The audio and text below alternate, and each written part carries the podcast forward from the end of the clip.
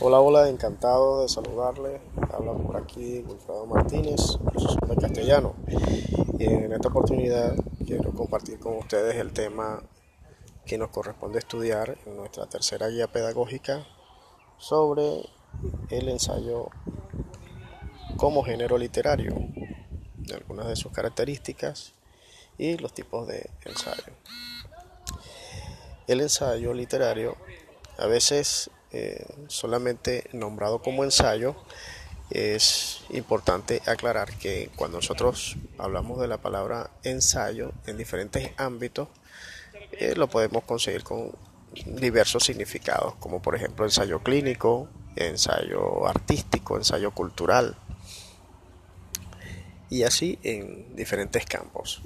Sin embargo, el ensayo literario es una disertación eh, escrito breve en prosa en donde se analiza, se reflexiona con el propósito de argumentar sobre un tema que el autor eh, tiene libre escogencia para editarlo eh, con su estilo propio, con sus implicaciones, las que considere el respectivo al tema que está abordando.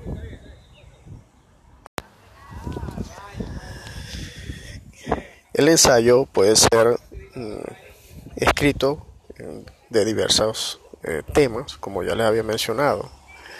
Eh, se trata de un abordaje personal del autor, eh, aunque, aunque tiene libertad, debe cumplir con ciertos requisitos. Su estructura es en prosa, escrito de forma continua, sin establecer sin establecer eh, como títulos la introducción, el cuerpo argumentativo o desarrollo y las conclusiones.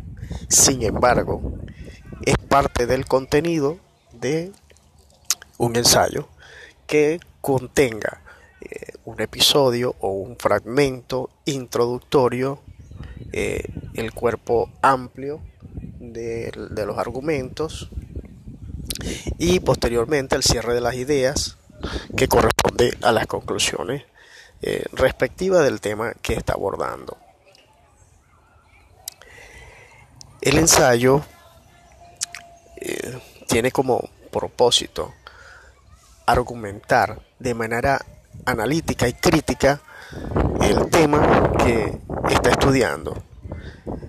Eh, si el autor quiere hacer un análisis o establecer comentarios sobre una situación social que se aprecia, eh, digamos, en el ámbito local donde vive, eh, respecto a, la situación eh, política, ambiental,